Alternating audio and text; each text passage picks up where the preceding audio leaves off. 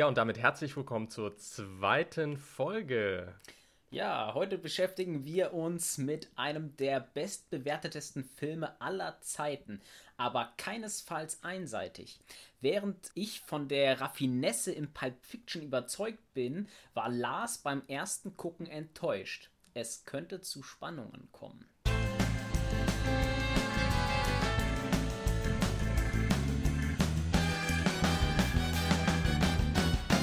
MacGuffin, der Filmpodcast. Träume nicht dein Leben, sondern verfilme deinen Traum. Kommen wir dann ähm, erstmal dazu, Lars, du bist in äh, Cuxhaven oder sowas, richtig? Was, was ist bei dir gerade los?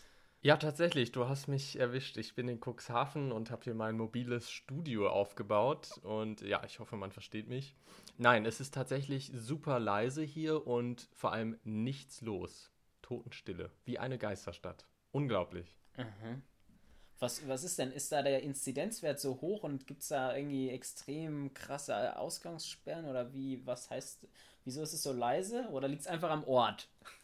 Ich, ich denke halt, dass alle auf Malle sind, ne?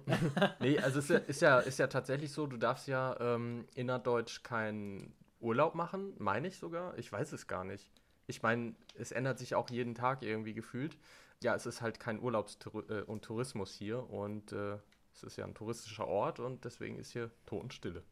Alle im Lockdown. Mhm. Okay, und, und was machst du da? Ähm, wie kommt es, dass du da hingefahren bist? Genau, also ich bin nicht zum Urlaub machen hier. Ich mache äh, Fotos und Videos für einen sehr netten Herrn, der Ferienwohnung vermietet. Und äh, genau, also wer heutzutage eine Internetseite hat, der braucht natürlich auch super Fotos und Videos. Ich mache ja auch irgendwie gefühlt alles. Ja, ich nenne dich ja gerne Business Lars, ne? Tee verkauft der Lars auch. Äh, ja, noch nicht. Noch ich nicht. bin dabei. Also da, da sind wir auch gerade dabei, Fotos und Videos zu machen. Also es ist immer wieder erstaunlich. Es kommt am Ende darauf an, was für Fotos du hast und wie du sie präsentierst. Also Stichwort Storytelling. Hm. Ja, es dreht sich alles um Foto und Film. Ne? Hm. Hm. Ja, Nee, das, das klingt gut. Also, ähm, ich sag mal so, während des Lockdowns einen Auftrag zu haben, in, was weiß ich, Cuxhaven, äh, in einer Ferienwohnung zu sein, dort Fotos zu machen und Videos, kann ich mir Schlimmeres vorstellen, ne? Ja, Hobby zum Beruf gemacht.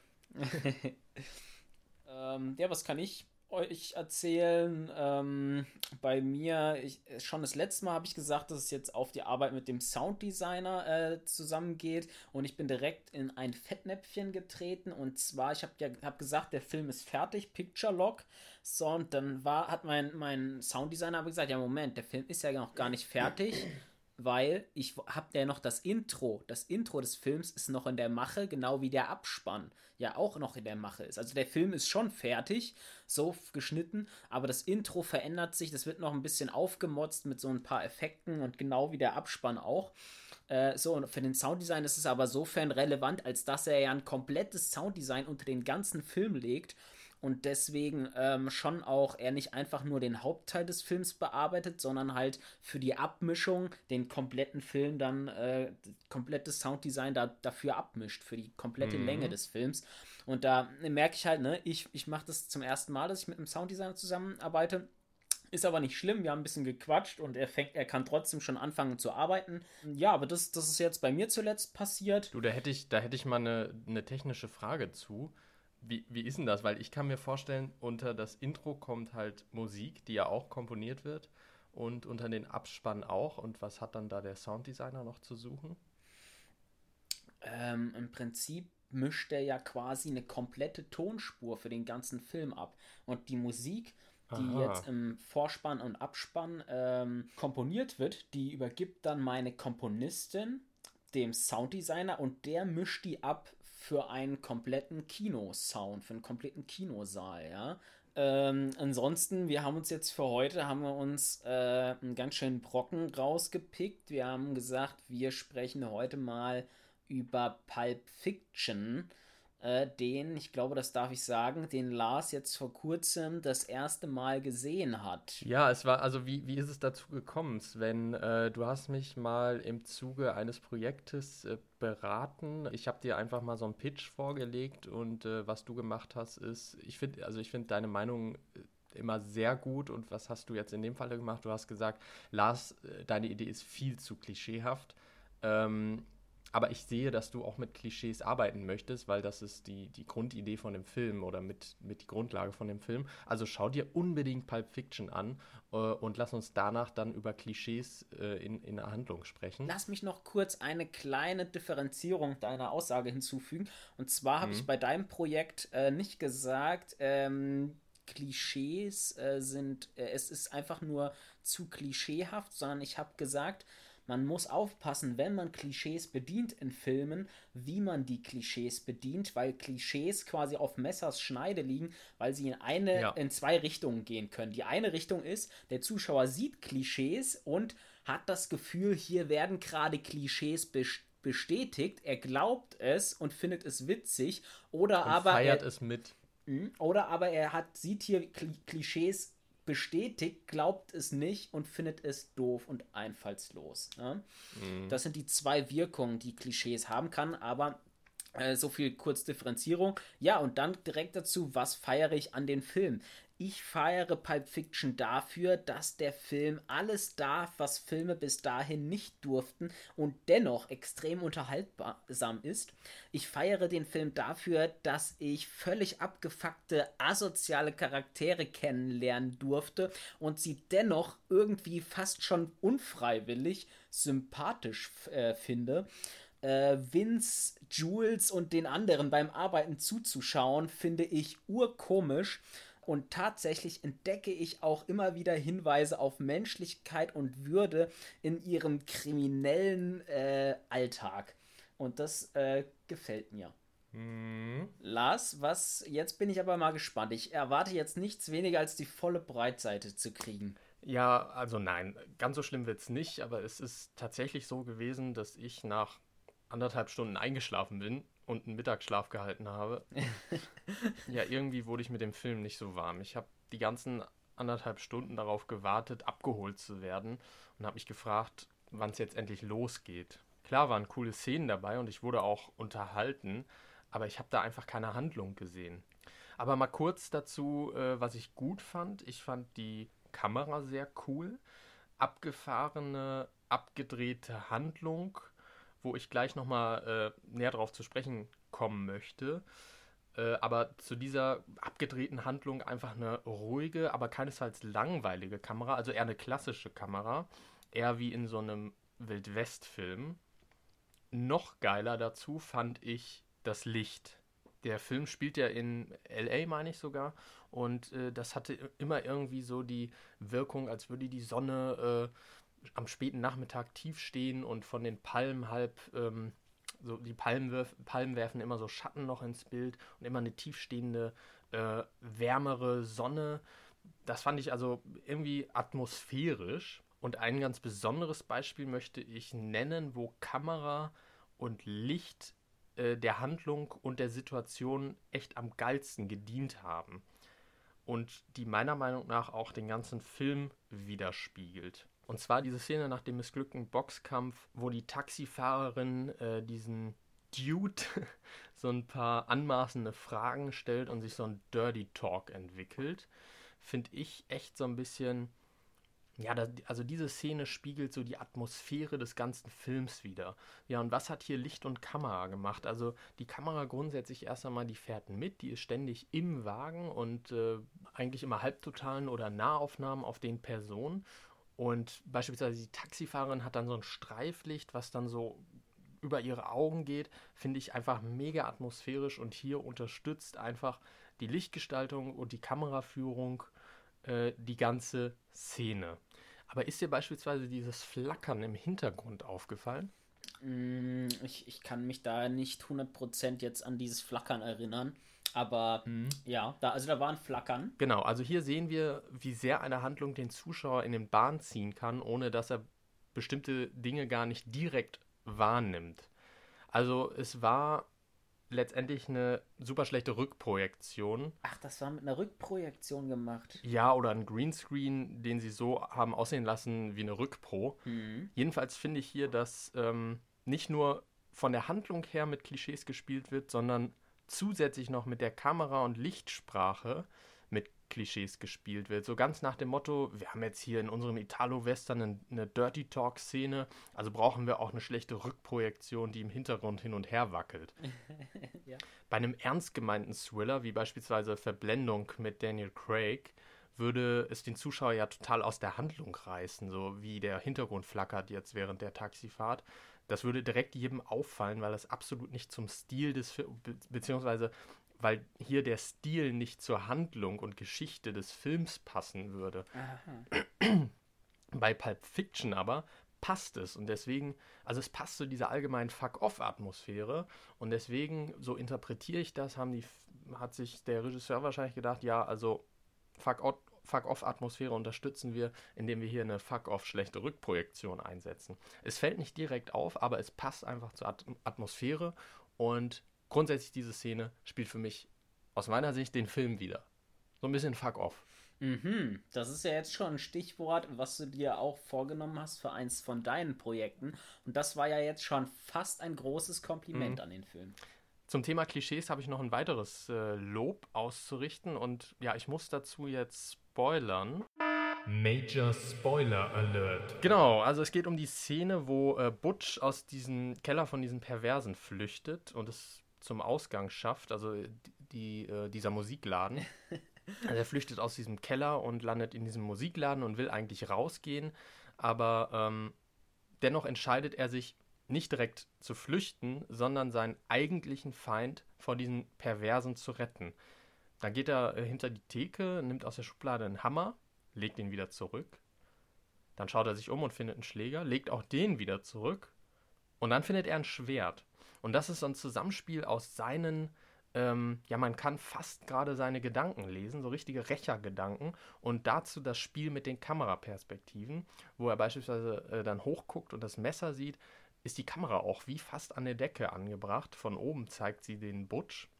Und das ist für mich ganz großes Kino. Das macht Spaß äh, wenn die Kamera Teil der Erzählung wird. Und was ich mir vorgenommen habe, ist einen Film zu drehen, der mit Klischees spielt, dabei aber nicht albern wird, wie CSI Bottrop früher mal. Mhm. Und Pulp Fiction äh, spielt für mich mit Klischees, wird dabei aber keinesfalls albern. Aber kommen wir mal dazu, was mich jetzt generell an dem Film gestört hat.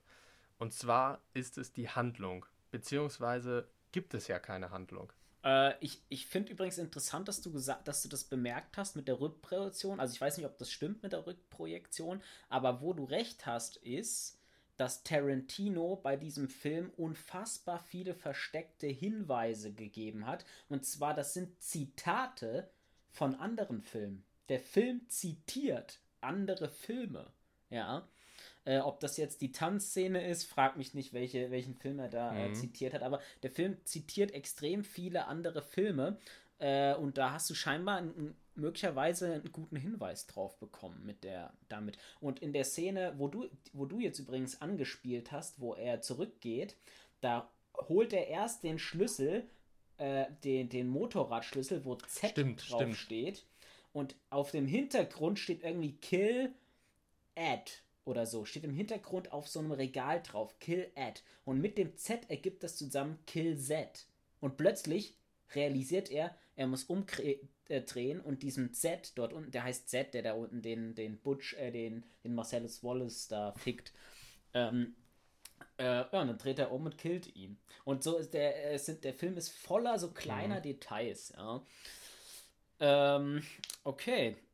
Was ich ganz interessant fand, auch wo, was du gesagt hast, ich glaube, man kann es auch einkreisen, was dich bei dem Film gestört hat. Ich habe so das Gefühl, du fandest den Film handwerklich schon gut. Das Einzige, was dich wirklich gestört hat, ist, es gab keinen roten Faden, den du packen mm, konntest. Oder? Ja, genau. Also ich kann das auch in einem Beispiel nennen. Und zwar bin ich ein Typ, vielleicht, ja, habe ich da auch einfach eine, eine zu krasse Meinung ich will abgeholt werden. Ich möchte irgendwie, ich möchte in einen Film eintauchen mit einer Exposition, den Helden kennenlernen und da muss irgendwas passieren, wo ich sage, boah, ja, jetzt gehe ich mit dem Hauptdarsteller auf eine Reise, beziehungsweise jetzt nimmt mich der Hauptdarsteller mit auf eine wilde Reise und es geht durch Schluchten und Täler und hier war das immer wieder so, dass äh, es zwar super spannende Szenen gab, beispielsweise, wenn die Uhr vergessen wird, auch bei Butch, äh, also Butch, also von ihm, die Freundin vergisst seine Uhr in, eine, in, sein, in, in seinem alten Apartment Und äh, beide wissen, dass es eigentlich nicht mehr möglich ist, dahin zurückzugehen, weil da jetzt die,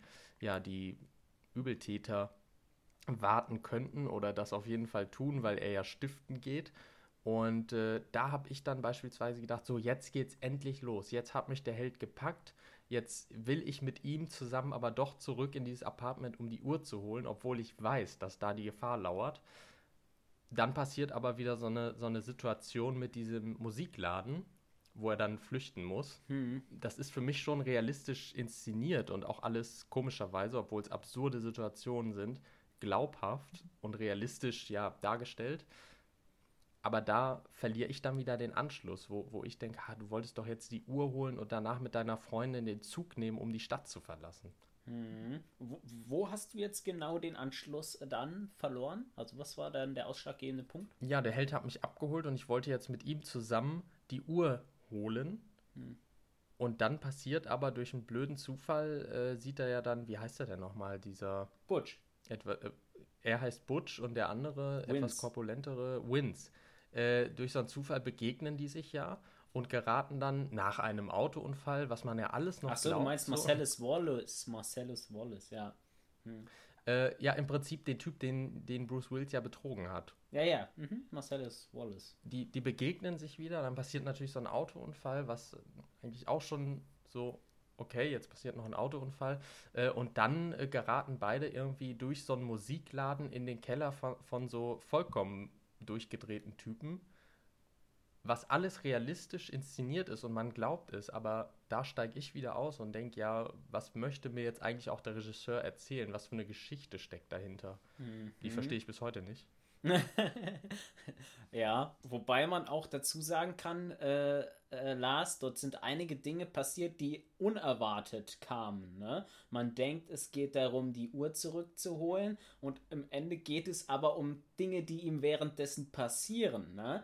Äh, ist, aber ich bin jetzt ein Freund, ich bin, ich sag jemand, ich, ich mag immer unerwartete Dinge in Filmen. Ne?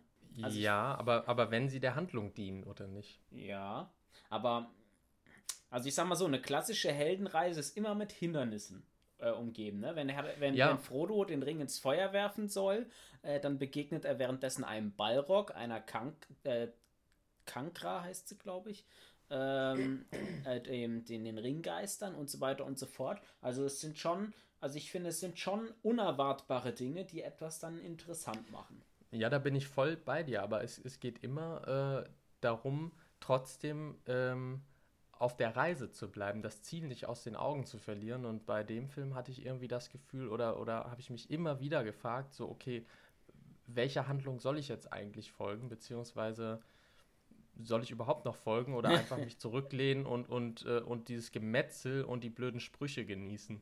Hm. Okay. Hm. Ähm, Lars, du hast äh, einen, einen veralteten Wunsch. So hast du das formuliert im Vorfeld der Folge. Willst du mal genauer erläutern, was du meinst? Ja, ich, ich möchte einfach offen mit meinen Problemen umgehen. Nein, äh, meine Frage ist jetzt im Prinzip, ob ich dahingehend einen veralteten Wunsch habe, weil ähm, ja auch immer mehr Netflix-Filme äh, und Folgen ähm, darauf hinauszielen, eine eher unkonventionelle Erzählweise zu haben. Äh, bestes Beispiel ist jetzt auch Tenet. Da laufen manche Handlungsstränge nicht nur über Kreuz, beziehungsweise werden nicht manche Handlungsstränge äh, im, im Vorfeld gezeigt, sondern es laufen ganze Handlungsstränge rückwärts und über Kreuz. Aber es ist trotzdem gut, Internet ist immer noch eine Heldenreise da, würde ich sagen. Aber mhm. bin ich mit, mit diesem Bedürfnis irgendwie von gestern, weil ähm, ja Dramaturgie auch immer ein Erzeugnis der Zeit ist. Also ich, ich bin auch nach wie vor ein Freund einer, einer, ähm, einer linearen Geschichte. Ich mag nach wie vor auch linear, äh, lineare Geschichten und mir fällt es schwer, äh, jetzt das eine gegen das andere auszuspielen. Es gibt äh, den Film Prestige von Christopher Nolan, der auch eine unfassbar interessante Erzählstruktur hat, ähm, die ich aber total gelungen finde, total gut finde, die total Sinn macht.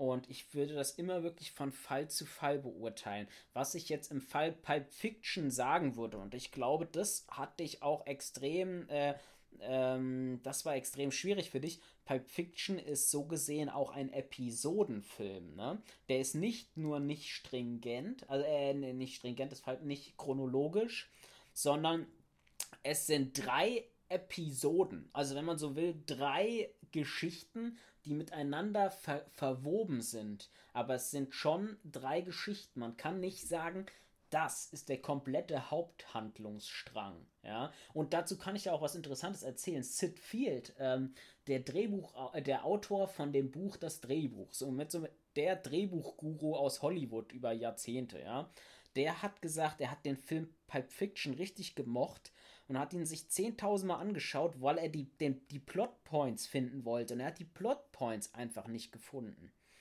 Mm.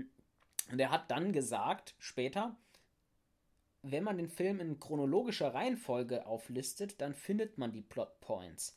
Ich für meinen Teil bin aber nicht ganz überzeugt von der Aussage, weil ich glaube, dieser Film hat für jede Episode seine eigenen Plotpoints. Und ich glaube, der Film hat drei Episoden und damit hat er äh, dreimal Plotpoint 1, meines Erachtens.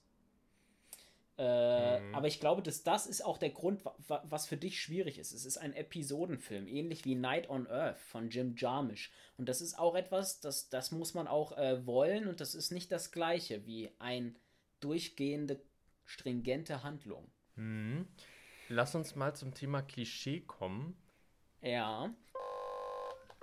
Bist du noch da? Ich bin noch da, ja. Ja, Thema Klischee finde ich total interessant. Das hat Tarantino, soweit ich weiß, mal gesagt. Er hat gesagt, sein Ziel war es, mit Pulp Fiction drei Gangster-Klischees auf einmal zu bedienen. Und ähm, ja, äh, das, das war sein Ziel. Und er war sogar, er wurde sogar eingebuchtet mal wegen Falschparken. Tarantino hat seine äh, äh, Strafzettel wegen Falschparken nicht bezahlt und irgendwann ist er dafür mal eingebuchtet worden, kam in den Knast und hat die Dialoge im Knast mitgeschrieben. Ich weiß nicht 100%, ob das die Dialoge von Pulp Fiction waren, aber ich kann es mir gut vorstellen. Ich habe das Gefühl, das ist, das ist Tarantino wunderbar äh, gelungen. Die Gangster so darzustellen, dass man das glaubt. Das sind echte Menschen, echte Gangster, die es wirklich irgendwie gibt. Die ticken wirklich so. Und ähm, er belegt diese Klischees, oder nicht, er belegt sie nicht, aber er bestätigt sie da irgendwie. Das Klischee von dem, von dem Drogendealer, der auf die Frau von seinem Boss aufpassen muss und sich dabei in sie verliebt, ja. Das Klischee, ähm, ein, ein, ein Boxer, der äh, bestochen wird, aber dann mit der Kohle selbst abhaut, ja, den Kampf gewinnt und mit der Kohle selbst abhaut. Oder ähm, ja, auch vielleicht, ich weiß nicht, ob das auch ein Klischee ist, aber das, das Gangster-Klischee von dem, der eine Erleuchtung hat und aufhören will, ähm, weil, er, weil er plötzlich zu Gott gefunden hat. Ähm, die, diese Klischees, finde ich, hat er wunderschön getroffen und äh, man glaubt sie, weil man die Charaktere so, so griffig äh, findet, finde ich. Die, die wirken so authentisch, die Charaktere. Ich, ich würde sogar so, äh, ich würde sogar sagen, äh, jetzt wo du es nochmal aufgezählt hast, dass sie gar nicht auffallen. Jetzt wurde mir das nämlich auch klar, dass es eigentlich voll klischeehaft ist. Aber es ist mir, habe ich noch nie so drüber nachgedacht, ist mir gar nicht aufgefallen weil einfach diese realistische Handlung im Vordergrund steht, beziehungsweise man, man knöpft es, man glaubt es den, den Charakteren schon, was sie, wie sie erzählen und was sie erzählen und auch was passiert. Hm. Und, und, äh, und, das, und das ist ja auch die Komik. Da entsteht ja auch die Komik von diesem, zum Beispiel der, der Wins, Wins, ähm, wie er dann auf einmal ein Kommando bekommt von dem Wolf, ja, und dann macht ihr das und das, zackig, zackig, und dann, Entschuldigung, könnten Sie bitte sagen, was? Ich meine, könnten Sie bitte sagen, ich mag es nicht, wenn man mich herumkommandiert. Und ich denke, das ist einfach so geil, weil da ist halt einfach so ein, so ein, so ein Gangster, der, der Scheiße gebaut hat, sag ich mal, dem Malheur passiert ist und ähm, aber er möchte, dass man ihm mit, dass man ihm zu ihm bitte sagt. Und ich finde die Situationskomik so witzig, weil es so, es bestätigt irgendwie so ein Klischee von so einem Gangster, der ja, der auch irgendwie tollpatschig ist, aber irgendwie so seine, seine Menschenwürde hat. Und äh, das ja, finde ich das Witzige an, der, an, an diesem ganzen Film. Was ich fast noch besser finde an solchen Situationen sind, ist die Spannung die dadurch irgendwie aufrechterhalten wird, beziehungsweise noch mehr erzeugt wird. Also ich finde, äh, Quentin Tarantino spielt in dem Film sehr gut mit Zeit. Mhm. Einfach nur den, den Fakt, dass äh, Bruce Wilson Zug erwischen muss mit seiner Freundin und dann jetzt aber noch schnell die, die Uhr holt. Mhm. Anderes Beispiel ist diese Aufräumaktion, wo die, wo die Ehefrau in 40 Minuten kommt und äh, bis dahin die Leiche entfernt sein muss, dass er dann daherkommt und sagt, ich will aber ein Bitte. Ja. So, weil man, man möchte in den Film hineinrufen und sagen, Leute, so, beruhigt euch und jetzt macht eure Aufgabe. Mhm. Ey, aber du hast, du hast voll recht. Die Zeit spielt voll ein, es ist voll der Faktor, ne? Bei allen drei Geschichten. Als die Frau äh, den, den Herzstillstand hat oder wie das auch immer ist, ne?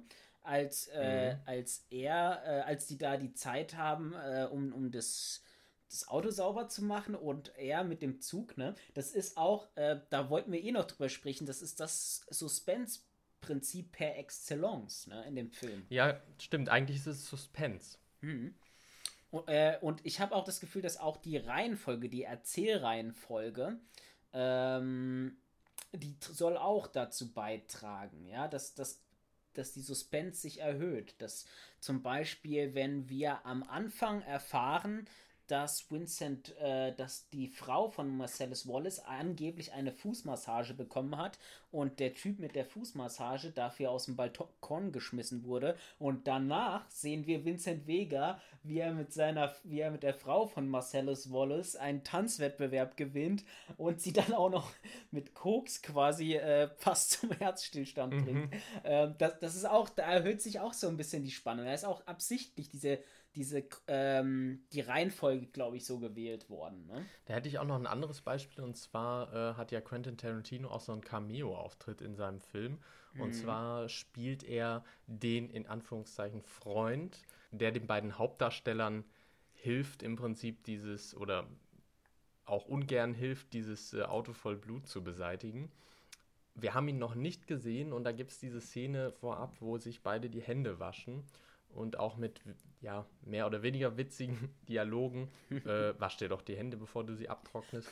ähm, und da sprechen die über diesen in Anführungszeichen Freund. Und zwar wird erzählt, ja, er ist super, ähm, also wir dürfen ihn nicht strapazieren mit seinen Nerven und eigentlich will er das gar nicht und wir müssen ihn total beruhigen weil äh, wenn das seine Frau erfährt, äh, dann, dann, dann lässt sie sich scheiden und damit erzeugt man ja eine Spannung bzw. eine Erwartung im Zuschauer. Man hat diesen in Anführungszeichen Freund noch nicht gesehen und erfährt schon mal vorab was über ihn. Und wenn man ihn dann jetzt das erste Mal sieht und sich auch wundert, oh, es ist Quentin Tarantino selbst, mhm. ähm, ist man, ja, hat man im Prinzip irgendwie eine Vorahnung, was jetzt passiert, beziehungsweise hebt das diese ganze Situation noch ein Level höher, wenn er dann sagt, Leute, wenn die Leiche hier nicht gleich raus ist, dann lässt, lässt sich meine Frau von mir scheiden. Hm. Äh, by the way, mal kleiner Kritikpunkt an Pipe Fiction. Äh, Tarantino ist nicht der beste Schauspieler in dem Cast, gell?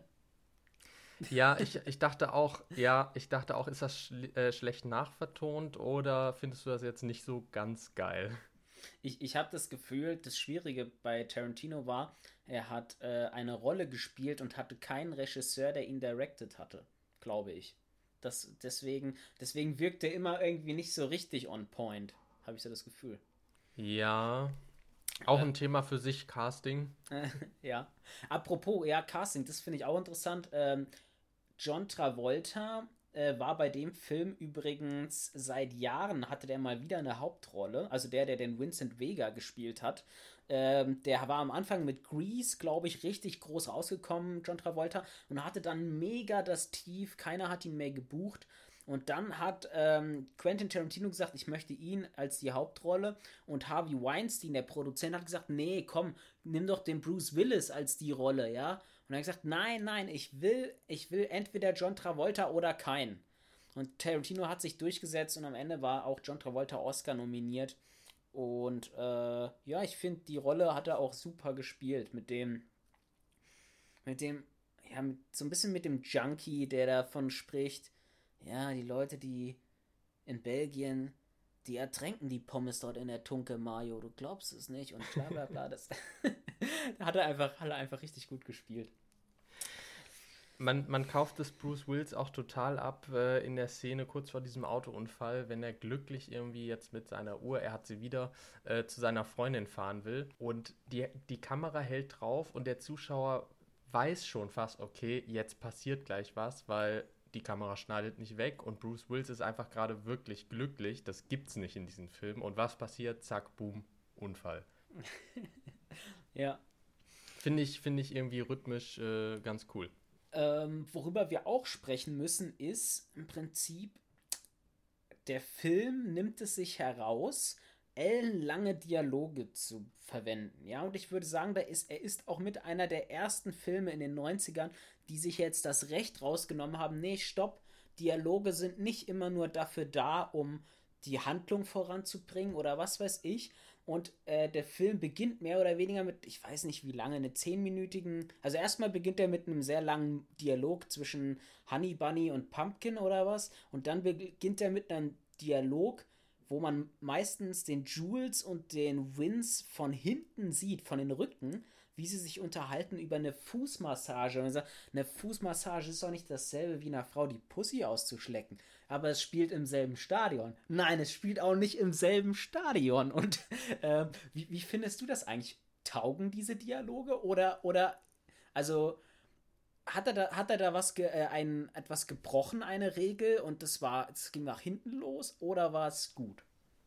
Also ich finde es in mehrfacher Hinsicht interessant, weil äh, noch in der letzten Folge haben wir uns darüber unterhalten, dass ähm, eigentlich nur das Bild zählt und die Dialoge maximal das Sahnehäubchen sein sollten und der Film eigentlich über die Bilder erzählt werden sollte. Jetzt hier in dem Film gibt es wirklich auch lange Kameraeinstellungen, wie sich einfach zwei Leute unterhalten. Auch Kamerafahrten vom Badezimmer ins Schlafzimmer und alles ist ein Dialog und zwar um nichts. Also thematisch irgendwie nicht, sondern es geht einfach nur darum, wie sich diese beiden Personen unterhalten. Ich bin immer noch kein Fan davon. Also wenn ich irgendwie abends äh, ins Kino gehen will, äh, will ich ja was erleben. Ich möchte mitgenommen werden und in dem Falle ist es nicht so ganz dann der, also ist es nicht dann ganz so der Fall, dass man irgendwie auf eine, auf eine Reise mitgenommen wird, wenn sich zwei, zwei Menschen fünf Minuten lang unterhalten und die Kamera schneidet nicht. Ich finde es aber interessant, weil man den, und zwar wirklich allen Schauspielern in dem Film wirklich abkauft. Also die Situationen sind real, die, die Dialoge sind on point und man, man glaubt jetzt wirklich, das ist kein Schauspieler, sondern das ist wirklich die Person. Und das ist irgendwie, finde ich, in der Hinsicht unterhält es ja. Hm. Ja, genau, genau, es unterhält. Äh, also es wird nicht langweilig während des Dialogs. Und ich, ähm, ich, ich versuche auch immer zu verstehen, warum eigentlich, als warum es eigentlich unterhaltsam ist. Und ich habe so das Gefühl, man blickt, während man denen zuhört, blickt man denen auch so richtig in die Seele. Und deren, man ja, lernt die so richtig kennen. Also ich, ich finde das so witzig, weil nachdem die sich über Fußmassagen und, äh, und Schweinefleisch, dass das, was dreckige Tiere sind und so unterhalten haben, weiß ich irgendwie, wer die sind, habe ich so das Gefühl, ja.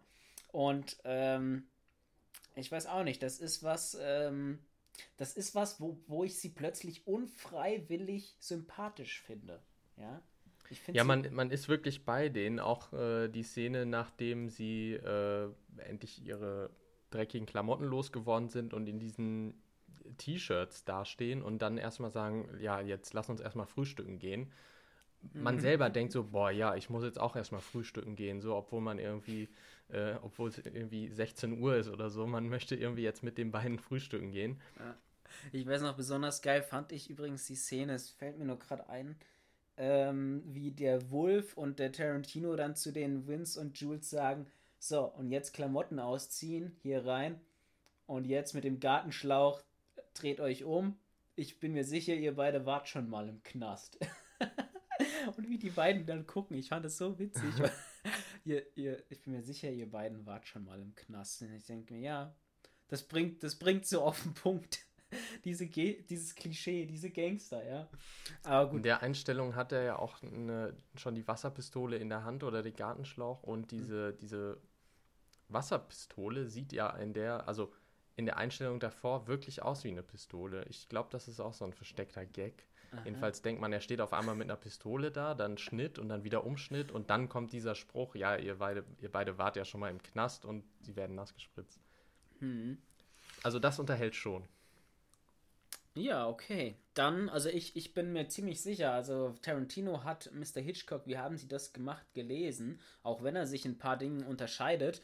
Äh, ich glaube, nirgendwo sind MacGuffins so präsent wie in Pulp Fiction und das Prinzip, äh, desto weniger der MacGuffin, äh, desto lächerlicher er ist, desto besser beherrscht der Film auch so gut wie kaum ein anderer, ja. Total mhm. äh, äh, Koks, das überdimensional high macht, äh, die goldene Uhr, die der Großvater in seinem Arsch versteckt hat. Wie lächerlich ist das denn bitte? Und dann natürlich der Koffer, ähm, wo keine Sau weiß, was da drin ist.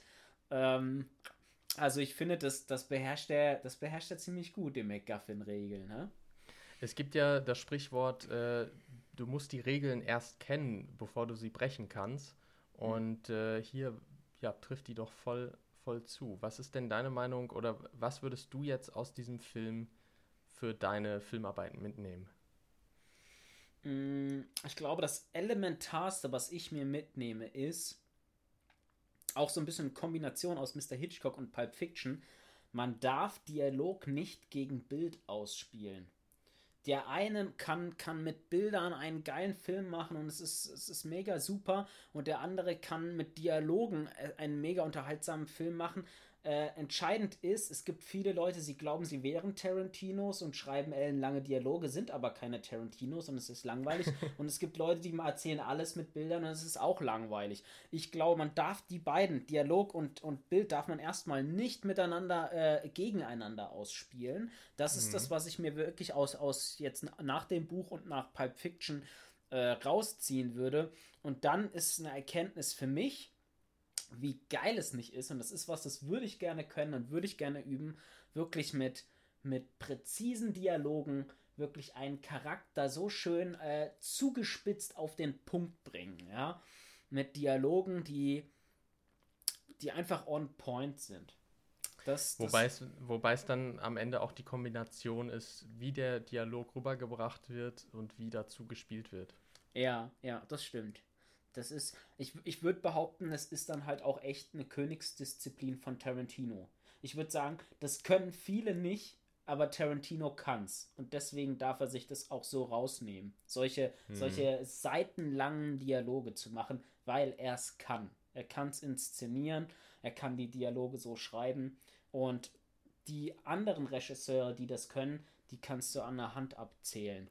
Also mir fällt gerade ein Regisseur ein, der sich das auch erlauben kann, ähnlich wie Tarantino. Sven Unland. nee, ich dachte gerade an David O. Russell, aber ähm, ansonsten wüsste ich es jetzt nicht. Also ich, ich kann ja auch noch mal kurz sagen, was, was ich jetzt irgendwie für, für meine Filme da rausnehme und äh, an dieser Stelle noch nichts, weil ich habe mich erst ich habe mich erst vor kurzem äh, angefangen mit dem Thema Dramaturgie wirklich intensiv zu beschäftigen und zwar äh, getriggert hat mich wirklich oder haben mich deine Pamphlets zu meiner, zu meinem ähm, Drehbuchkonzept, worüber wir ja auf jeden Fall nochmal reden werden.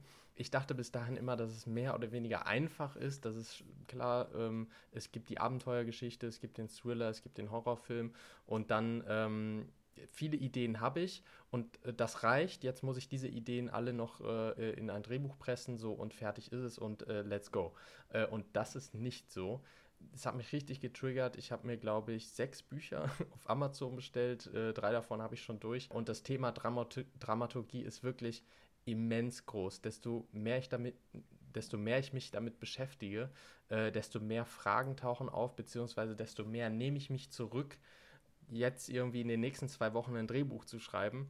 Und der Film unterstützt mich, glaube ich, in, in meiner aktuellen ähm, Recherche immens obwohl ich kein Fan von dem Film bin, habe ich, glaube ich, echt viel gelernt, was das Thema angeht. Dramaturgie, Spiel mit der Zeit, Rhythmus in einem Film, äh, Dialoge versus Bild äh, und kann echt eigentlich nur jedem empf empfehlen, äh, sich den Film anzuschauen. Mhm. Ähm, mein Eindruck ist so, dass der Film übrigens auch besonders gut bei Frauen ankommt. Also es ist so mein Eindruck. Man könnte jetzt sagen, es ist so ein typischer Männerfilm, aber ich habe das Gefühl, oder ich kenne zumindest ein paar Frauen, die diesen Film mega feiern. Ähm, mhm. Und ich habe auch das Gefühl, dass das auch mit dieser, mit dieser Gangstersprache zu tun hält, die, die einfach, ähm, die einfach ein bisschen dieses Asoziale schön ausdrückt. Ähm, und gleichzeitig irgendwie mega witzig ist. Sogar, sogar für Frauen irgendwie. Naja, Wahrscheinlich genau das, was mich an dem Film so nervt. Kann sein. Naja, gut. So, wie geht's weiter, äh, Lars, wenn du jetzt aus Cuxhaven, wenn du damit fertig bist? Was ist dein nächstes? Was packst du dann als nächstes an? Äh, bin ich noch mal kurz in Österreich und drehe dort auch einen Imagefilm mit einer äh, Freundin zusammen die den Auftrag an Land gezogen hat. Äh, also ich übernehme die Kamera, sie übernimmt äh, im Prinzip das Inhaltliche, die Dramaturgie. Mhm. Dramaturgie in einem Imagefilm. Genau, äh, da fahre ich dann jetzt in zwei Wochen hin und äh, das wird, denke ich, auch recht spannend. Und also jetzt darf man nicht denken, dass ich hier nur unterwegs bin in der Corona-Zeit. Ich halte mich an Abständen. und ich reise ja beruflich. Ja. Okay. Und mit Corona-Tests. Sehr, sehr vorbildlich, ja, sehr vorbildlich. Mhm.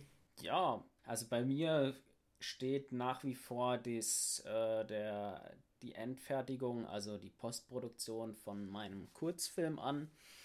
Äh, was, was mich sehr beschäftigt ist, wie soll ich meinen Kurzfilm jetzt final nennen? Er hatte lange Zeit den Arbeits Arbeitstitel Habichtauge und äh, es gibt jetzt, ich bin der Meinung, dass der Titel Habichtauge verändert werden muss tatsächlich interessanterweise auch aus dramaturgischen Gründen, weil wir den Fokus wegnehmen müssen von der Hauptrolle Habicht-Auge.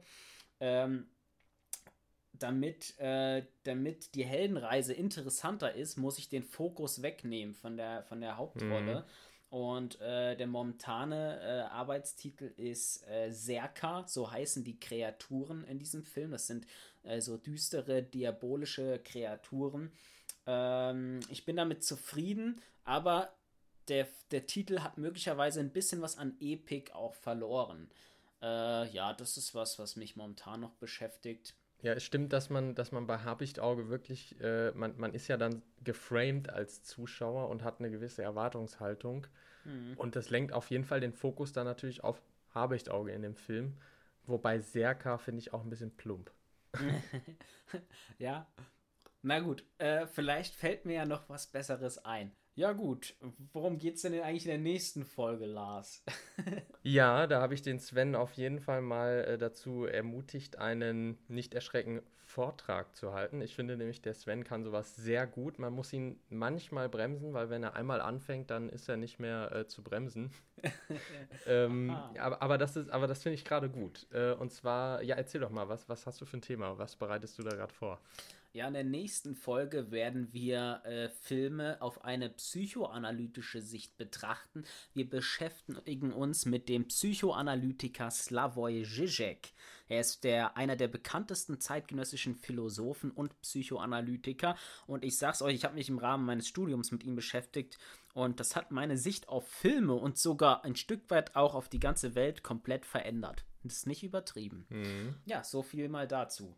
Ich würde sogar sagen, dass äh, Mr. Hitchcock, wie haben Sie das gemacht, das Buch auch äh, irgendwie gefühlt 80 Prozent geht es um Personen und die Beziehung äh, zwischenmenschlicher äh, Personen. Äh, es geht um die Beziehung zwischen Personen, also um zwischenmenschliche Beziehungen und das ist ja auch irgendwie eine Form von Psychologie, oder nicht?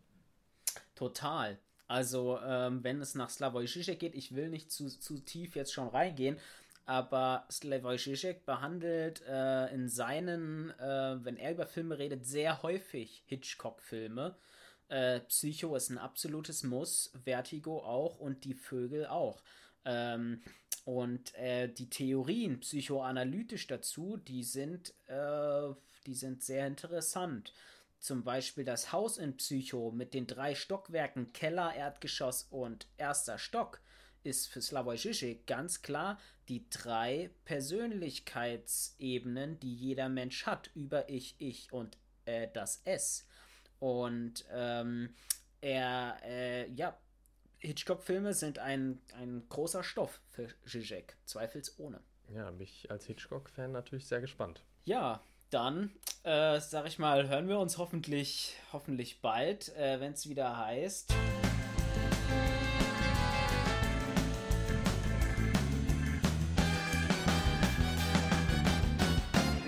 MacGuffin, der Filmpodcast. Träume nicht dein Leben, sondern verfilme deinen Traum.